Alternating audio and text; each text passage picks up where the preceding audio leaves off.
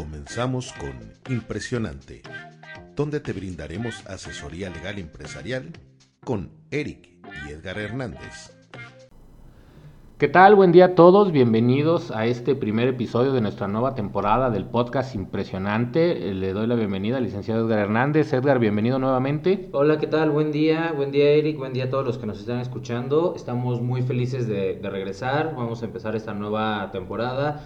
Van a notar que, va a tener unas variaciones, va a ser unos programas quizás un poco más cortos, otros quizás más largos, pero la idea es generarles contenido que sea de su interés y que sea fácil de digerir. Por ahí les comentamos, como lo pudieron notar y, darse cuenta los que ya son seguidores de este podcast, pues desde marzo dejamos de grabar por las cuestiones del COVID, precisamente que es el tema del día de hoy, nos separó de la cabina de grabación y hemos decidido arrancar esta segunda temporada ahora con, un poquito más de limitaciones, pero esperemos que sea de su agrado. El tema de hoy, Edgar, pues como ya lo comenté, es el COVID, eh, en particular eh, la parte que ha afectado a las empresas que ha hecho que hagamos muchos cambios. Digo, entre ellos, eh, pues el día de hoy vamos a tocar algunos tópicos, pero platícame primero, Edgar, ¿tú cómo has vivido esta, esta etapa nueva en la humanidad? Pues bueno, yo creo que, que ya todos estamos un poco hartos o, o sobrecansados de estar escuchando tanta información sobre el COVID, sobre cuántos muertos, sobre cómo me voy a contagiar, de qué manera me puede dar el día de mañana. Pero más bien lo que nosotros eh, queremos platicarles son los cambios que se han dado en lo particular, pues sí, el, el encierro eh, sí nos pone un poco más, más melancólicos, incluso hasta las tasas de suicidios han aumentado en Querétaro y en México, pero pues no, no hay de otra, tenemos que, seguir sacándolos, tenemos que seguirnos cuidando, eh, en lo particular me he estado cuidando en extremo. Eh, y pues he procurado salir meramente lo, lo dispensable, pero pues bueno, podemos seguir con, este, con esta nueva normalidad que aunque no nos guste cómo suena ni cómo sea, pero pues es la realidad ahora. Definitivamente el tema de, del COVID, pues bueno, tiene muchas aristas. Nosotros queremos eh, abordarlo a partir del tema empresarial eh, y sobre todo pues de la parte legal, que es el área en la que nosotros nos especializamos. Y nada más para hacer ahí un pequeño paréntesis, pues igual que Edgar, yo me he estado eh, cuidando, mi familia, aquí en el despacho donde elaboramos yo creo que la palabra clave es prevención, ¿no? No podemos evitar muchas situaciones, pero podemos prevenir varias. Lo que es para todos conocidos, el uso de gel, lavarse las manos frecuentemente, no tocarse la cara, cubrebocas, etcétera, etcétera. Pero para entrar en materia, Edgar, pues una de las cuestiones que nace con, toda esta pandemia y, de las medidas que toma atinadamente, quiero pensar yo, gobierno federal, pues es eh, la exigencia de crear un protocolo de seguridad. Así es. Eh el protocolo de seguridad pues fue iniciado principalmente para las empresas de primera necesidad, aquellas que eran indispensables para el funcionamiento de, y reactivación de la economía.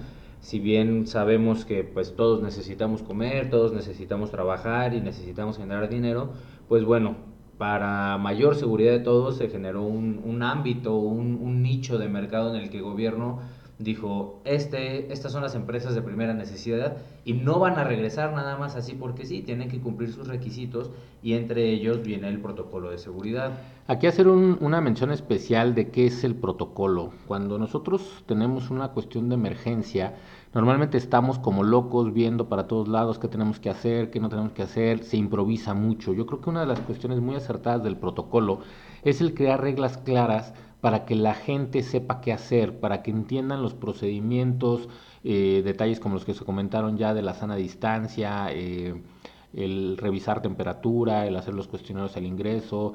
Por ahí hay quien está a favor, en contra del uso de los tapetes sanitizantes, eh, las mamparas que dividen, etcétera, etcétera. Pero al final de cuentas, estos protocolos que se pusieron los lineamientos mínimos, pero que cada empresa decidió eh, cómo aprobar eh, de alguna manera las condiciones que les aplican de mejor forma a sus instalaciones, creo que fue un gran acierto, el, poner reglas claras y que a lo mejor siempre debieron de haber existido, pero no le dábamos tanta atención porque no había una amenaza de salud pública tan grande, ¿no? Así es, y, deja tú lo grande, es, inminente. Eh, es una situación en la que absolutamente todos tenemos un boletito para la rifa y que a todos nos puede dar. Entonces fue una manera de obligar muchos cambios dentro, de, dentro del mundo, no solamente en la parte de, de seguridad, de tecnología, ya la mayoría de las empresas pues podemos trabajar a distancia y pues fue un impulso obligatorio, sino esto de, de higiene. Mucha gente ni siquiera se lavaba las manos eh, al ir al baño y ahora pues tienes que lavarte las manos, tienes que desinfectártelas, tienes que desinfectar tu cuerpo, tu material de trabajo y antes pues bueno, la mayoría de las personas se los dejaban a los médicos, a los odontólogos, a farmacias, no sé, a, cuestiones de giros empresariales de, de higiene. Ahora se establecen medidas obligatorias que a lo mejor son medidas que es de, no sé, eh, pensamiento común, lógica, pero ahora al momento de obligarnos tenemos una manera de regresar de una manera más segura a trabajar. ¿Cuáles son estas medidas? Desinfección, higiene, sana distancia y protocolos de, de autoevaluación, perdón, obligatorios para estos sectores. ¿Qué es la desinfección? desinfectar manos, desinfectar áreas de trabajo, desinfectar la ropa, los materiales, desinfectarte a ti mismo incluso. Eh, hay empresas que colocaron áreas de desinfección totalmente corporal.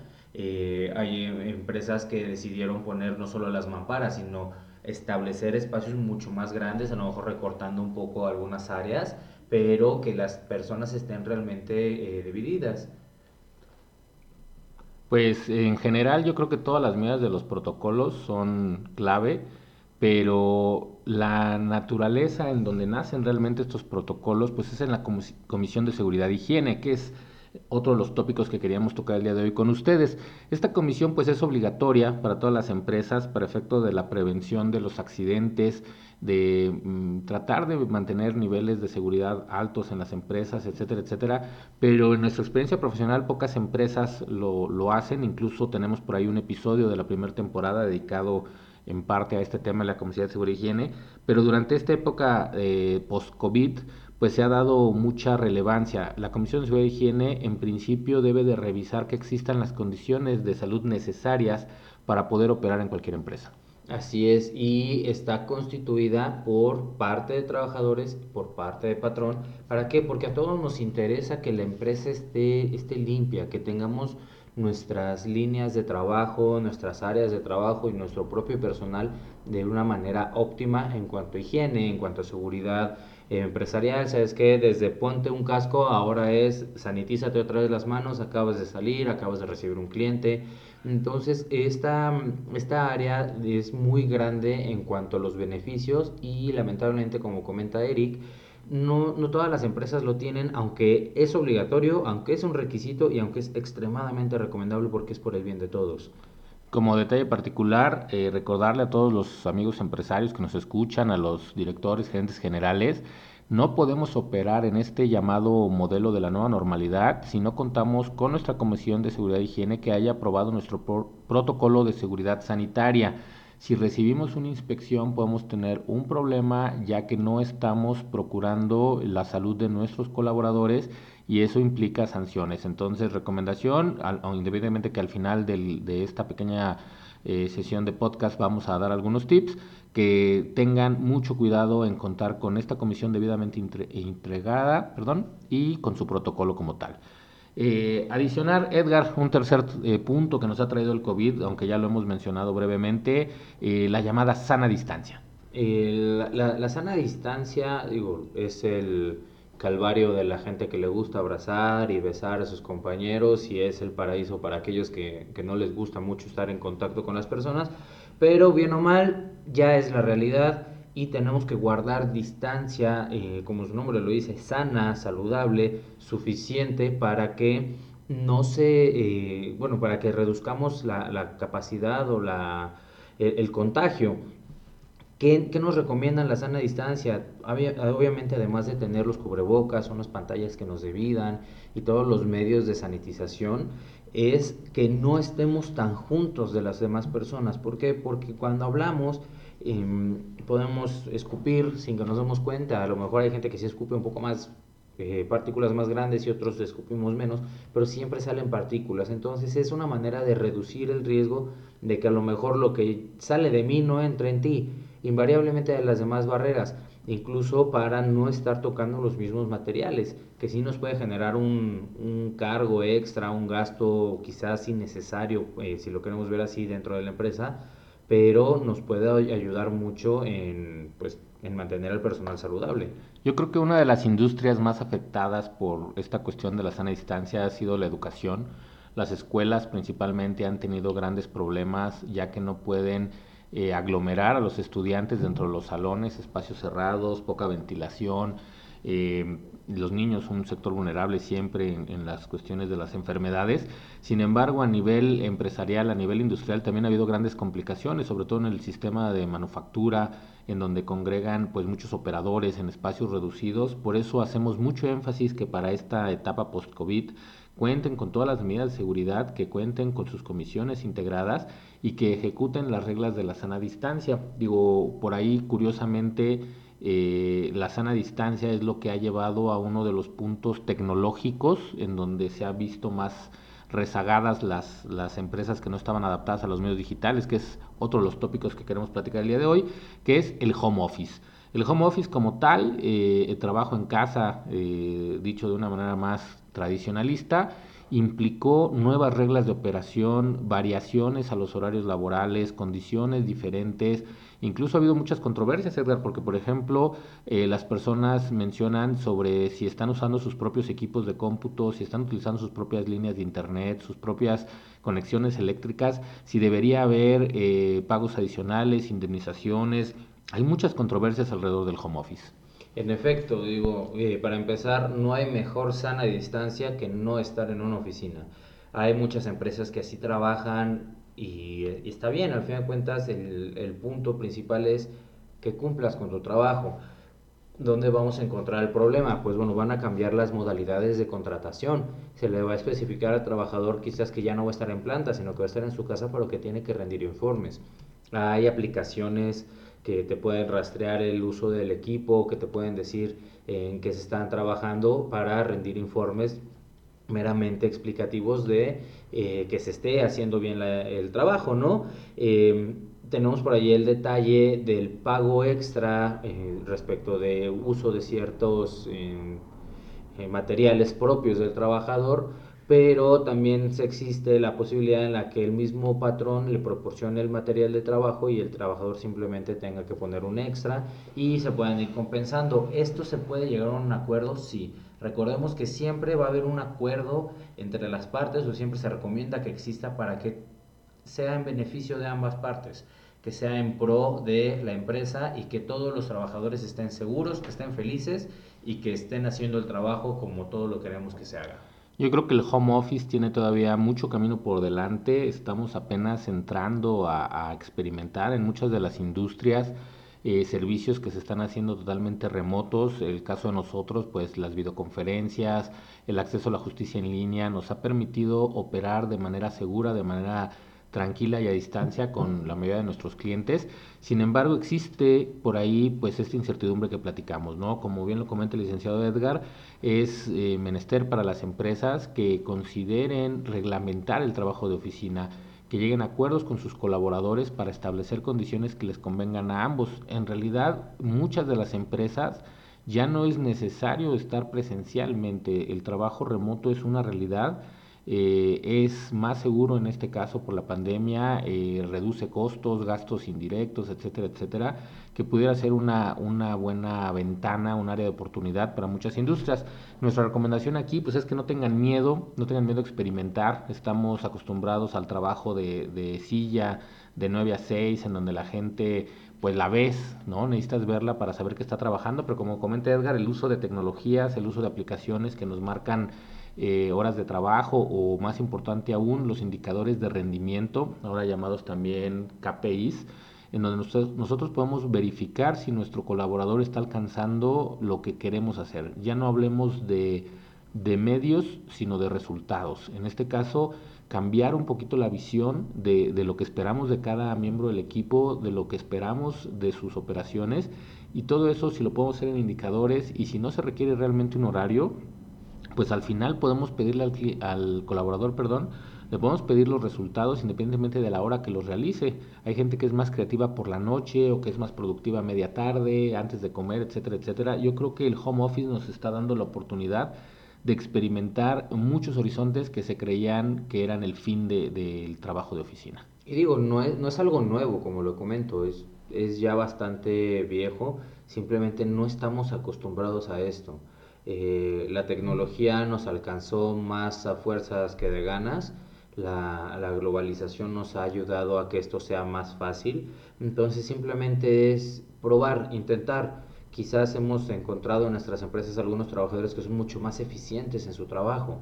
Eh, comentarios de algunos de los colaboradores es, pues es que antes me despertaba a las 6 de la mañana para llegar a las 8 y media de la mañana a la empresa y ahora me despierto a las 8, me baño, desayuno y estoy a las 8 y media trabajando.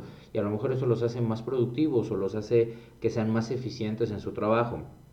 La idea es que probemos, que le demos la oportunidad a la tecnología siempre y cuando velemos, uno, por los intereses de nuestras empresas y dos, porque se cumpla con todos los requisitos legales para que se esté trabajando de esta manera.